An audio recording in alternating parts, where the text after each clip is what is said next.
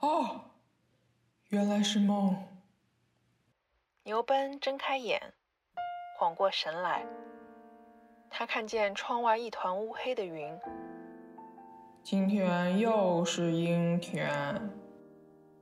牛奔做了一个奇怪的梦，在梦里，是一个明亮而被雾气笼罩的世界。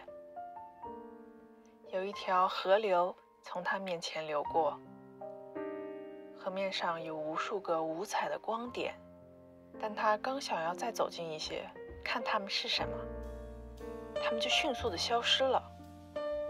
接着，他沿着河边朝河流来的方向走去。